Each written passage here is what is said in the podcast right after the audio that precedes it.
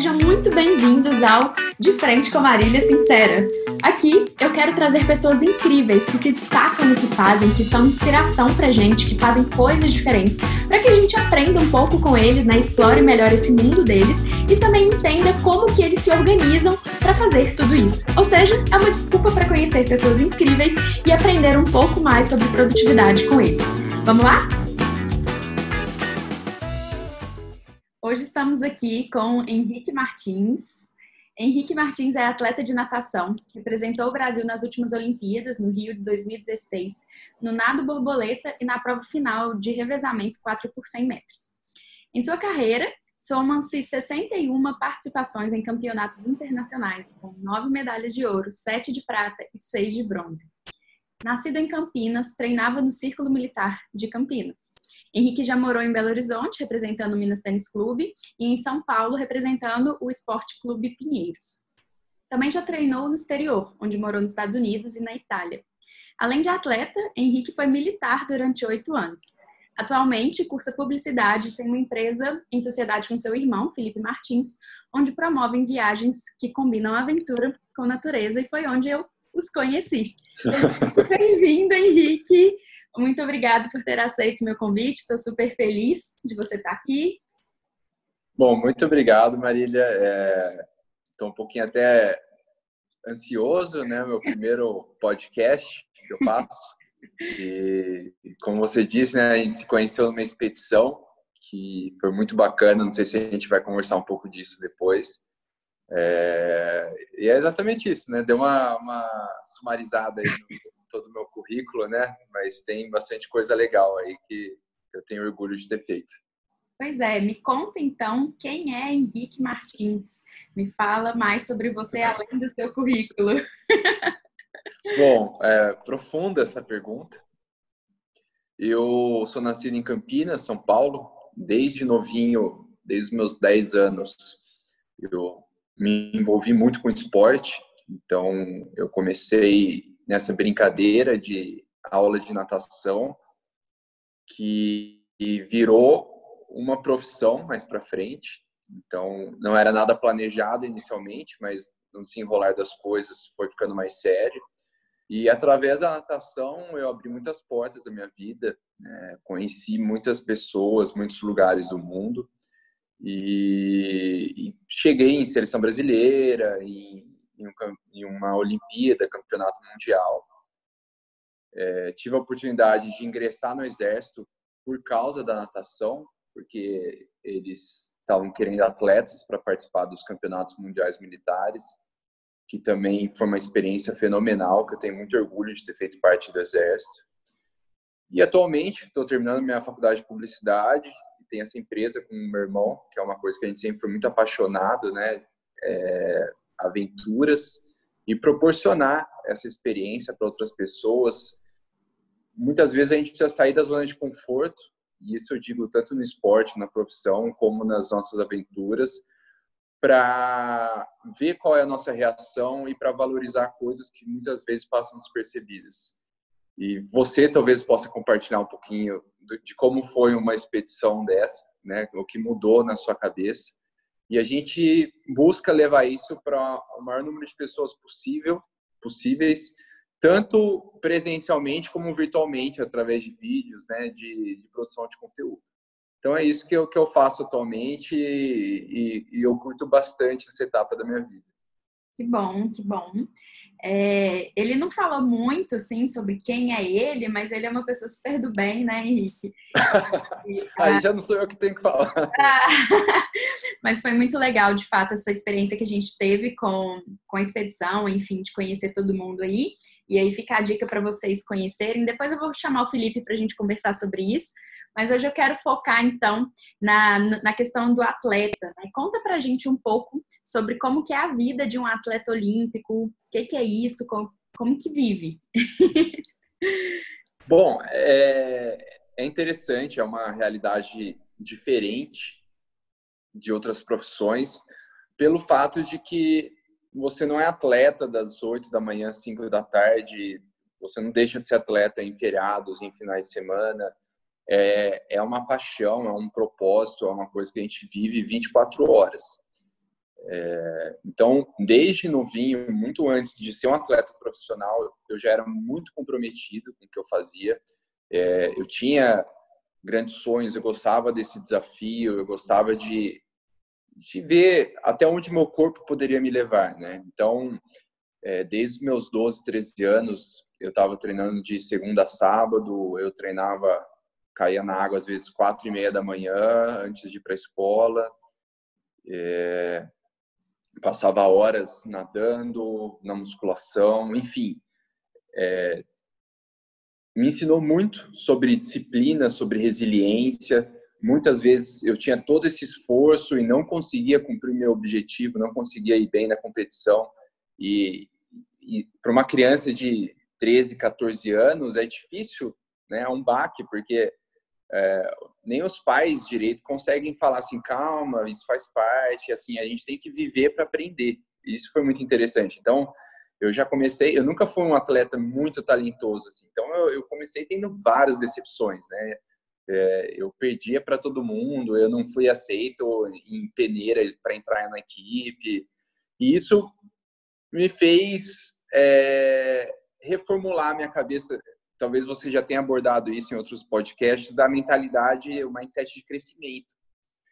E, e isso é uma coisa que eu tive que desenvolver. É, então, assim, se eu não estava conseguindo alcançar um objetivo naquele momento, o que eu poderia fazer para melhorar minha capacidade para alcançar esse objetivo mais para frente? E isso é, me ajudou muito, não só na, na parte atlética, como na escola, também nos trabalhos. Então, isso foi, acho que, a maior qualidade que eu aprendi na natação. E a partir disso eu fui melhorando, né? Então as coisas foram ficando mais sérias, eu, eu comecei a, a, a, fechar contrato através da natação, eu mudei de cidade para competir e de repente o sonho olímpico passou a ser uma coisa mais real, mais palpável. E a Olimpíada em 2016 foi no Rio, foi em casa, uma coisa única e é uma oportunidade que eu não queria deixar passar foi estressante, foi é, uma pressão interna muito grande naquele momento, mas valeu muito a pena ter minha família assistindo lá na, na borda da piscina, ter meus amigos assistindo lá. Então, foi, foi muito bacana e, e valeu muito a pena essa vida de atleta, esse comprometimento todo que eu tive ao longo desses últimos anos. Como que virou a chave, assim? De onde que você deixa de ser primeiro um aluno de natação para depois ser um atleta de natação e depois de um atleta de natação para ser um atleta olímpico? Como que são essas transições? É, boa essa pergunta, é muito boa na verdade. Que não não tem uma chave que vira. É, é engraçado isso, mas o, o Henrique de 14, 15 anos é o mesmo Henrique que foi para a Olimpíada em termos de comprometimento não tem um momento que você fala assim, agora é sério, agora eu tenho que começar a treinar. É, isso já tem que já tem que acontecer muito antes de ser um atleta profissional. Então, é, você não você não pode esperar uma uma recompensa para se comprometer, né? Eu acho que o comprometimento ele vem antes da recompensa. Então, assim, eu já era muito comprometido, muito focado, muito antes de pensar em ganhar dinheiro com a natação. E, e, eu mantive isso ao longo dos anos. Eu acho que até foi um grande diferencial, porque a natação sempre foi algo que eu gostei, né? Começou como um hobby, mas sempre foi uma paixão minha. E mesmo com contrato, mesmo com dinheiro envolvido, ainda assim era uma paixão. Se alguém chegasse e falasse, Henrique, a partir de hoje você não vai ganhar mais nada, eu continuaria nadando.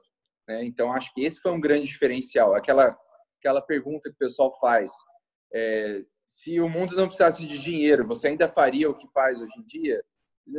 Para mim fazia sentido, eu continuaria fazendo aquilo. Então acho que esse foi um grande diferencial de, de que essa chave já tinha mudado muito antes. Entendi. É, mas o que que te proporcionou é, entrar para a, a equipe, né? Tá, então é, eu iniciei né, nas aulas de natação. A professora, depois que ela ensinou tudo que ela sabia, né, tudo que ela poderia ter ensinado, ela falou: Olha, eu acho que vale a pena vocês entrarem num time mais competitivo, né, participarem de algumas competições.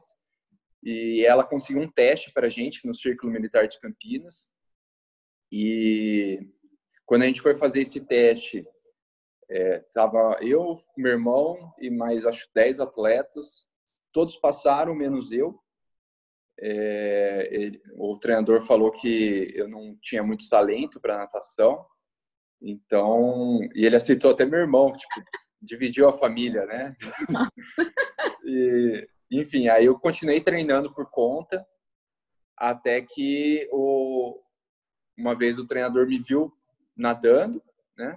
E falou: Poxa, esse menino melhorou, talvez valha a pena trazer ele para a equipe. Caramba. Então, a partir disso, eu comecei a competir, mas ainda de uma maneira amadora. E eu comecei a me destacar em campeonatos estaduais, em campeonatos brasileiros de categoria. E foi nisso que o, o, o clube Pinheiros, né, que era, era um clube maior, se interessou e me ofereceu para ir para São Paulo treinar com eles, fechar um contrato. E nesse ponto, eu conversei com minha família, falei que era o que eu gostaria de fazer, uhum. e eu fui para São Paulo. Aí foi quando eu realmente virei um atleta profissional. Então, eu passei a, a viver da natação. É, isso foi 2009, 2010. Tinha acabado de fazer 18 anos. E a partir disso, eu comecei a, a, a, ter minha fonte de renda vinda da natação e me comprometer 100% com isso. Então, a minha vida girava em torno disso, tanto que quando eu fui morar fora, foi sempre por causa da natação. Essa foi a transição. É muito legal escutar assim a sua história, porque você já vai falando várias dicas aqui para todo mundo de que nem sempre é fácil, né? O caminho aí, é, não necessariamente você busca porque você já tem um sonho grande, mas porque você gosta muito do que você faz, você coloca muito empenho e foco e, e os resultados eles acabam sendo consequência. É, e muitas vezes não são os que você gostaria, né? Mas você continua assim, né? Então a evolução não é muito constante, né? O que que te faz prosseguir? É essa paixão que você falou?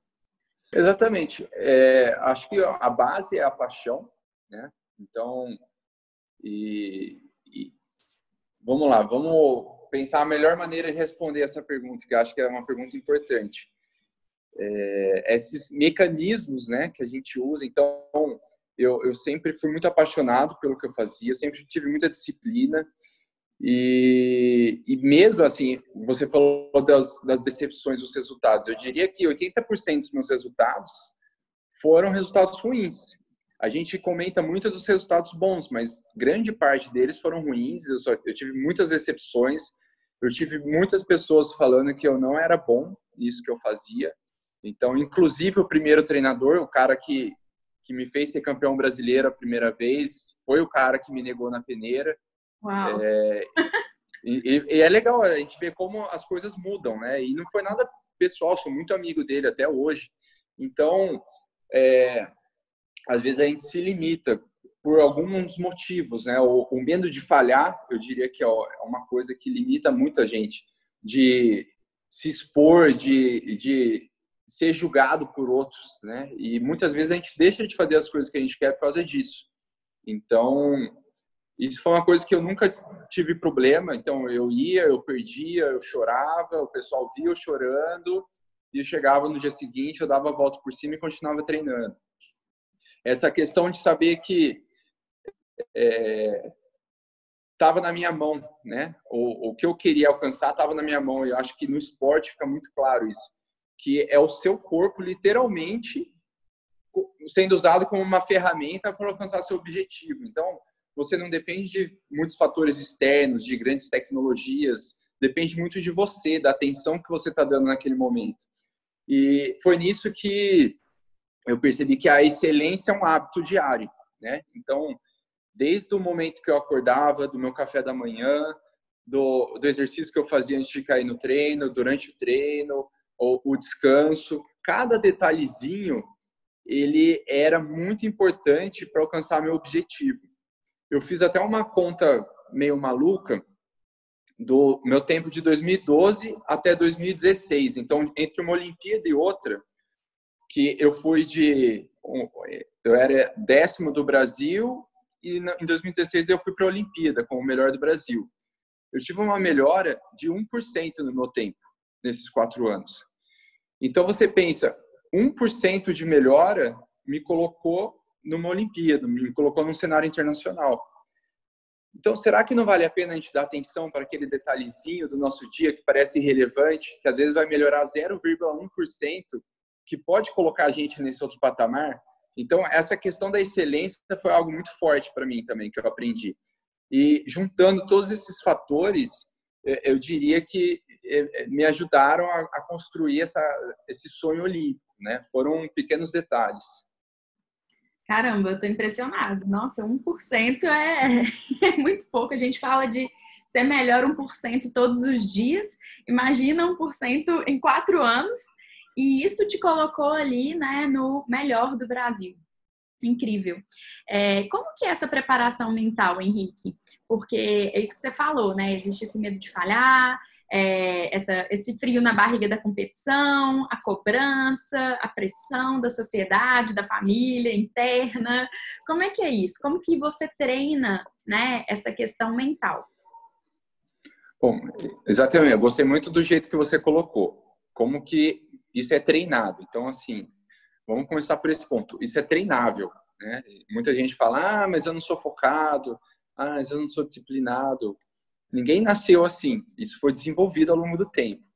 É, eu, eu tive acompanhamento de uma psicóloga esportiva que me ajudou muito a, a entender esse sistema, a, a, organizar minhas ideias e meu comportamento. Eu, eu sempre fui um, uma pessoa muito ansiosa, né? E, e muito explosivo também. E eu tive que entender esse processo do meu comportamento, saber quando que isso me ajudaria, quando que isso poderia me atrapalhar. Então, eu fui treinando isso, várias técnicas, né? desde respiração, mentalização, de estabelecer objetivos diários, que é uma coisa que eu acho muito importante, aqueles pequenos objetivos no dia, na semana, no ano, porque não adianta com 14 anos eu falar, ah, eu quero ir para uma Olimpíada. Isso é um sonho, isso é uma coisa distante, não é algo palpável ainda. Então, você precisa ter esses pequenos objetivos no caminho para ver a melhora e para ir ajustando também, porque muitas vezes o plano, você acho que pode falar melhor do que ninguém na questão de planejamento, você estabelece um plano, chega no meio do caminho, você tem que ajustar. Então, a gente tem que estar preparado para isso. E, e, eu diria que tudo isso foi sendo trabalhado ao longo do tempo. Então, o Henrique de 18 anos era melhor do que o Henrique de 14, o Henrique de 22 é melhor do que o Henrique de 18. Então, foi sempre uma, um, um passinho para frente. E é uma coisa que eu busco trabalhar ainda. Então, ainda vou em psicólogo, ainda vou no, no coach, é, porque eu diria que é uma constante evolução. É, e essas ferramentas eu diria que psicológicas foram essenciais para os meus resultados. Numa competição, a gente brinca assim que durante o treino é 20% cabeça, 80% físico. E na competição inverte, porque está todo mundo muito bem preparado na competição. Ou, ou, você vai numa Olimpíada, o cara do seu lado, ele está muito bom. Qual que é o diferencial? O diferencial é o cara que tem a cabeça melhor naquele momento. É o cara que vai saber lidar com a pressão, vai saber lidar com falha, vai vai ter a resiliência de se adaptar e continuar competindo. Então, eu diria que esses fatores são os, a base de um grande atleta. A gente pega desde Ayrton Senna, César Cielo, Buga, falando só dos brasileiros, a, uhum. a, cabeça deles sempre foi um grande diferencial. Então, é uma coisa que a gente tem que buscar melhorar. Adorei, é isso aí mesmo. Não? Incrível. E aí, me conta então, para a gente sanar a nossa curiosidade, como que é nadar ao lado de Michael Phelps? Olha, essa é uma curiosidade que eu tinha muito e eu fiquei muito feliz da primeira vez que eu nadei com ele. Tive algumas oportunidades. Então, eu vi ele competindo assim muito quando eu comecei a nadar, ele estava competindo, já sendo campeão olímpico. E foi um dos objetivos que eu falei, poxa, ia ser muito bacana poder competir do lado dele, sabe? É um, uma coisa que eu gostaria de, de ter feito. E quando eu fui numa competição dos Estados Unidos a primeira vez e a hora que eu vi no balizamento que eu ia nadar do lado dele, eu pirei. Falei, cara, eu vou fazer de tudo para chegar na frente desse cara. E foi muito bacana, não cheguei na frente dele. Teve uns anos depois que eu até consegui ganhar dele numa competição, que ele estava treinando pesado. É, mas ele estava treinando bem pesado, coitado. Eu estava bem e ele estava muito mal. Mas assim, o... e nadar com ele na Olimpíada, né? Eu acho que a... na última prova do... da carreira dele, eu estava nadando na piscina junto com ele, então eu vi toda a despedida, eu vi ele chorando, eu vi o pessoal gritando para ele, e foi muito gratificante participar desse momento, porque eu era um adversário, ao mesmo tempo eu era um fã, né? E, e, e eu estava fazendo parte da história ali. Então, eu diria que mais importante do que qualquer medalha, do que qualquer recorde que eu tenha tido, foi exatamente esses momentos emocionais. Eu acho que é, ver a história acontecendo valeu muito a pena. E o cara é muito bom. Então, se eu pudesse falar qual foi a sensação, é de olhar para o lado e falar, cara, você realmente é muito bom. que legal, muito legal. E quando a gente fala disso, assim, quais são as suas expectativas para o futuro? O que, que você está fazendo? Vai ter Olimpíadas? Você tinha aposentado, voltou? É, exatamente eu voltei justamente por causa das Olimpíadas, então eu tinha até acordado com o clube que eu estou representando de treinar até as Olimpíadas só, depois eu ia parar e fazer as outras coisas, meus outros projetos lá com a empresa do meu irmão. Só que demos um pause em tudo no momento, então essa pandemia pegou a gente desprevenido, não só do esporte, todas as áreas. E a Olimpíada foi adiada, né? então foi a primeira vez na história que uma Olimpíada foi adiada. E é, vai ser em 2021, no meio do ano. Caso a gente já tenha uma vacina para o vírus, né, para o coronavírus. Caso não tenha, ela vai ser cancelada. E aí vai ser a primeira vez na história que uma Olimpíada é cancelada em tempos de paz. A gente só teve, acho, duas ocasiões que ela foi cancelada por causa da guerra. E, então, nesse momento é difícil falar quais são meus planos futuros. É, minha ideia era já começar a tocar outros projetos com o Felipe agora nesse ano, que a gente até vai ter já uma etapa do projeto no, no mês que vem. E por enquanto eu estou treinando é, na expectativa da Olimpíada do ano que vem. Depois disso eu pretendo continuar no esporte, continuar competindo, até vou experimentar um pouquinho de triatlon, mas não de uma maneira profissional. Aí eu já quero é, tomar outros rumos na minha vida. Faz muito tempo que eu estou fazendo isso uhum. e e assim o, o, esporte profissional ele toma todo o nosso tempo, né? Então não dá tempo de fazer muita coisa, não dá tempo de ver família e hoje em dia eu vejo que eu estou com outras prioridades já.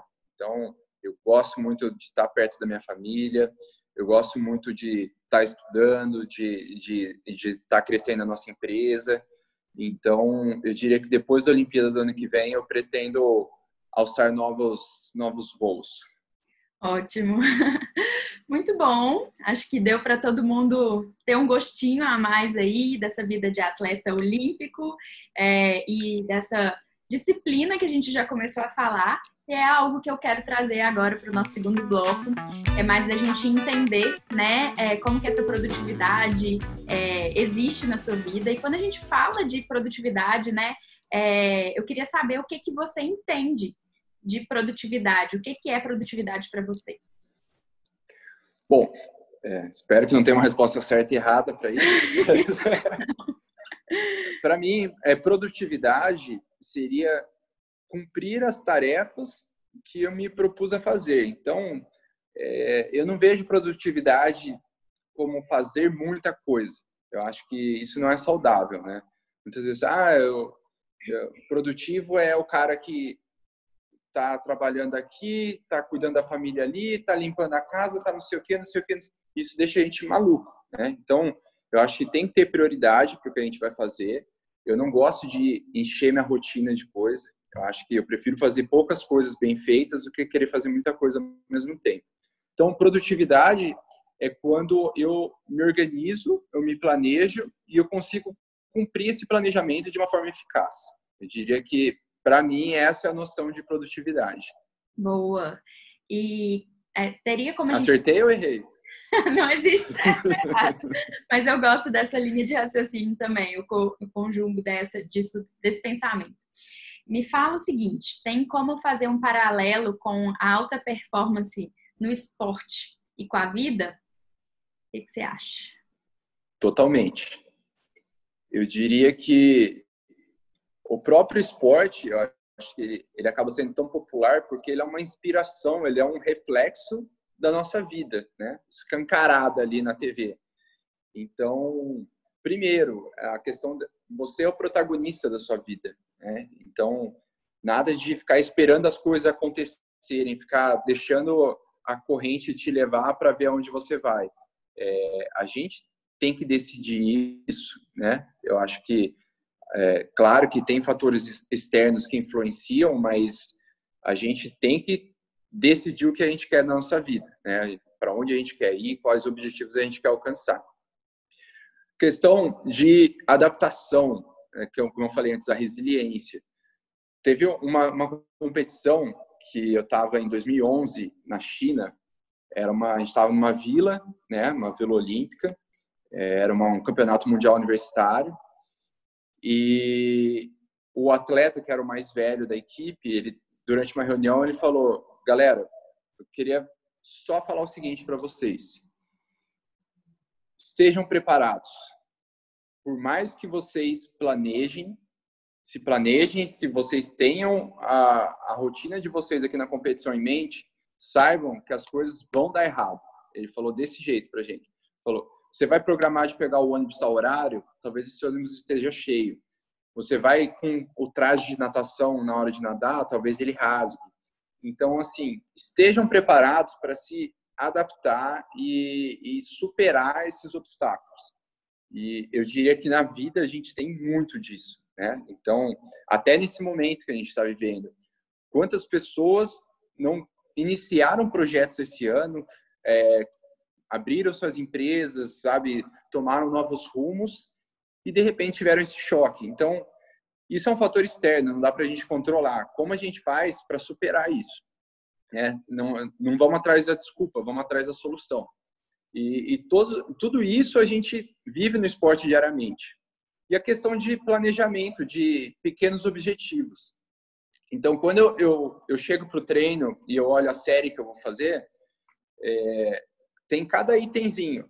Em cada item, eu já programo o número de braçadas que eu quero dar, o número de respirações, o tempo que eu quero fazer, a passagem de tempo que eu quero fazer, eu tenho tudo isso na minha mente. Sempre consigo fazer? Nem sempre. Mas tendo isso em mente, quando eu estou cansado, quando eu estou querendo desistir, eu esse objetivo vem na minha cabeça. Eu falo, cara, vamos lá, vamos em busca desse tempo. Só mais um, só mais um. E, e isso me fortalece e me ajuda a cumprir as metas. E eu diria que no dia a dia a gente tem que fazer isso também. É, não adianta você viver esperando as férias do final do ano, não adianta você viver esperando uma promoção. É, você, sabe, não, tem grandes acontecimentos que a gente tem que esperar para ter. A gente tem que viver o dia a dia, a gente, a gente tem que valorizar as conquistas do dia a dia também. Isso a gente tem no esporte e a gente deveria ter na vida real também, na, na vida normal. É, cara, você foi bem, trabalhou hoje, você teve uma, um bate-papo legal com seus amigos, ótimo, já valeu o dia, sabe? Então, eu diria que essa atmosfera esportiva, ela é totalmente aplicável na, na nossa vida do dia a dia. Maravilhoso. Você vai falando, eu vou fazendo várias conexões aqui com o meu curso. Estou quase trazendo o Henrique para o meu curso, entendeu? Eu falo um exemplo. Adorei. É bom que a, a linha de pensamento está igual, né? Bom, mas aí eu, eu sei que você já me respondeu um pouco, mas eu quero enfatizar isso, porque eu sei que é uma dúvida muito comum e que acontece com todo mundo, e imagino que com você também. Obviamente, afinal, você é humano, né? E de vez em quando a gente tem aqueles dias com uma preguiçinha a mais, que você não está com muita energia, o corpo já não aguenta mais de treino ou de fazer né, o que você tem que fazer. Como que é? Como que você se comporta? O que que te ajuda a ir treinar nesses dias? Bom, tenho muitos desses dias, né? Acho que todo mundo tem. Quem não tiver não é humano. E para mim a resposta dessa pergunta é disciplina e rotina. É, disciplina. Então você tem os seus objetivos, você tem o, o, o seu planejamento do dia e você tá com preguiça, você não quer cumprir aquilo. Cara, vai fazendo o que você está acostumado. E aí entra a rotina. Eu diria que assim, a gente vê a rotina como a vilã da história. Se você construir a rotina de uma maneira sustentável e produtiva, se você fizer a sua rotina de uma maneira certa, ela vai ser muito boa para gente. Então, assim, durante os treinos, eu tenho meu horário de acordar, eu tenho o meu café da manhã, eu tenho o horário que eu saio de casa, eu tenho minha rotina pré-treino que eu faço lá de alongamento, de aquecimento, até tudo isso antes de cair no treino. Então, quando eu acordo cansado, eu não fico pensando no treino em si. Eu levanto, eu faço meu café da manhã, eu penso naquela etapa. Aí eu terminei o café da manhã, eu saio de casa. Eu, terminei, eu cheguei no clube, eu começo minha rotina de alongamento. Então, assim, eu, eu vou dando um passo de cada vez. Eu não fico pensando no dia inteiro que eu tenho que encarar. Porque se eu pensar nisso, se eu pensar, puxa, eu tô cansado e eu tenho um treino de duas horas agora, musculação, tenho treino à noite, aí você pira, aí você não vai querer sair de casa.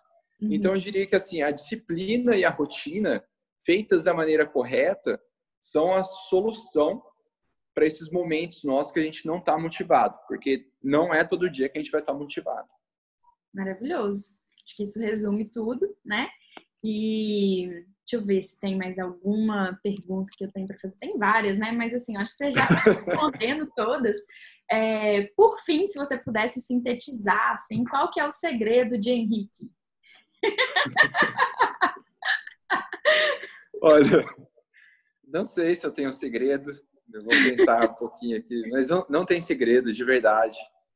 É, não, não tem nada excepcional disciplina mesmo, né? É, exatamente. Eu diria que, é, é, como a gente falou daquele 1%, então, são, eu, eu não sou excepcional em uma coisa específica. Eu tento fazer tudo de uma maneira é, de uma maneira boa. E a partir do momento que você faz tudo de uma maneira razoável, automaticamente você vai ter um resultado bom. Então, eu, eu tive eu tive a oportunidade de treinar com grandes atletas também. E um grande atleta que, que eu treinei junto foi o César Cielo. É, um grande exemplo para mim foi treinar com o César Cielo, que foi um, um, foi um exemplo de como o que a gente faz no dia a dia é normal, não tem nada de excepcional no que ele faz, não é de outro planeta, não é de outro mundo. Então, ele vai para o treino, ele vai comprometido, ele foca em cada exercício que ele está fazendo, ele treina mal, tem dia que ele treina bem, tem dia que ele fica puto, tem dia que ele tá feliz. Então, assim, ele contando que quando ele foi campeão olímpico, no aquecimento da competição dele, ele caiu na água e estava se sentindo horrível. Ele estava se sentindo, falou, cara, não tô bem. Chegou pro treinador dele e falou, ferrou, eu não tô bem para essa final. O treinador dele falou, cara, não importa, a final vai acontecer. Assim, estando bem ou mal, você vai ter que nadar. Falou, foca no que você tem que fazer, no que você treinou para fazer, e o resto vai acontecer. E foi quando ele foi campeão olímpico. Então, assim. Se ele estivesse bem, né? é, exatamente, mas é, é, bizarro isso, porque, por exemplo, o Phelps, eu duvido que ele estava bem em toda a medalha de ouro olímpica dele, sabe? Teve até uma que entrou água no óculos dele, ele nadou cego praticamente, contando braçada, sabe? Então, a, a, as coisas as coisas ruins acontecem, a gente também falha, a gente é humano. A questão é como a gente é, dá a volta por cima, como a gente mantém um padrão bom. Tinha um treinador meu que tinha a seguinte frase, eu, eu gosto de contar história, você sabe disso. E ele falava assim, um treino, vários treinos bons fazem uma boa semana. Várias boas semanas fazem uma boa temporada. Várias boas temporadas fazem uma grande carreira. Então, você quer ter uma grande carreira? Começa fazendo um treino bom. Eu acho que se tiver um segredo seria esse. Começa no primeiro passo e já está ótimo. Sensacional, vamos terminar por aqui, entendeu? Adorei. Já estou imaginando as quotes que vão sair do, do nosso podcast. E vamos então agora entrar no terceiro bloco, que é o De Frente com Marília Sincera. Marquinhos, tá preparado? Tava com, tava com medo desse terceiro bloco. Então vamos lá. É um bate-bola. Eu vou te perguntar e você responde o que vier na cabeça, assim, de forma mais rapidinha, beleza? Tá.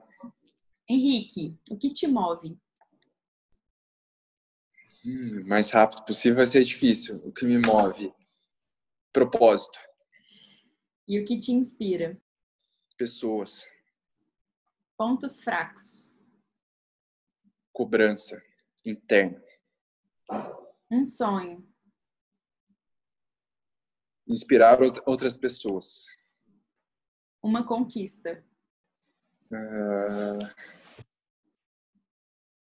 Tem que falar. Final olímpica. Boa. Um atleta. Ayrton Senna. Um hobby. Viajar. Uma viagem. Pico da Bandeira. um objetivo para 2020. Hum, terminar vivo. Não, tô brincando. 2020 tá tenso. Objetivo para 2020. É, família. De uma, de uma maneira resumida. Uma música. Uh, Don't Stop Me Now, do Queen. Um livro. Do Agassi. Open. Uma frase. Ninguém é tão grande que não possa aprender, nem tão pequeno que não possa ensinar. Maravilhoso! E assim a gente termina. Sobrevivi. Sobrevivi a Marília Sincera. metros. Mas me conta aqui, é, gostaria que, de escutar, né? Quem que você indica que gostaria de escutar, batendo um papo sincero aqui comigo nesse podcast? Olha, eu, eu teria algumas pessoas, viu, que eu gostaria de ouvir falando. É, grandes atletas, grandes treinadores. E eu, se eu tivesse a oportunidade de chamar algum filósofo também, eu, eu gosto muito de de ter uma visão de filósofo no estilo, no estilo Mário Cortella, é, se tiver alguém nessa linha de pensamento, eu acho que ajuda a gente a desconstruir certos preconceitos, certos padrões e eu acho que isso é importante para a gente também. Então, se puder trazer um filósofo, além dos atletas e treinadores, vai ser bacana. Ótimo, só, vocês estão só subindo minha régua, adoro. É. e como que as pessoas podem te achar, Henrique? Bom, Pode me procurar no Instagram, né? É, Martins HS, que é a, a, rede social que eu mais uso. Tem Facebook, tem o TikTok, né? Agora a moda do, do momento é o TikTok. Que eu sei que a Marília é TikToker. Não sou, não. É, mas ela tem, ela acompanha. e eu acho que no TikTok também é Martins underline HS. E Fiquem à vontade também, no meu Instagram tem meu e-mail, podem entrar em contato e estou sempre disposto a compartilhar experiências com vocês. Maravilhoso, muito obrigada por ter se disponibilizado. Adorei o nosso papo mais uma vez, foi incrível. E tenho certeza que ajudou as pessoas aí. Espero que você tenha gostado também. E até a próxima. Eu gostei e eu quero acompanhar todos esses podcasts no futuro. Obrigado pelo convite, Marília. Obrigada, até mais.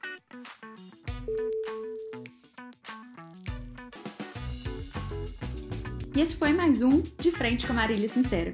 Espero que vocês tenham gostado. Para me acompanhar mais, é só me seguir no Instagram, arroba Organização Sincera, ou nas minhas outras redes sociais. Muito obrigada e até a próxima!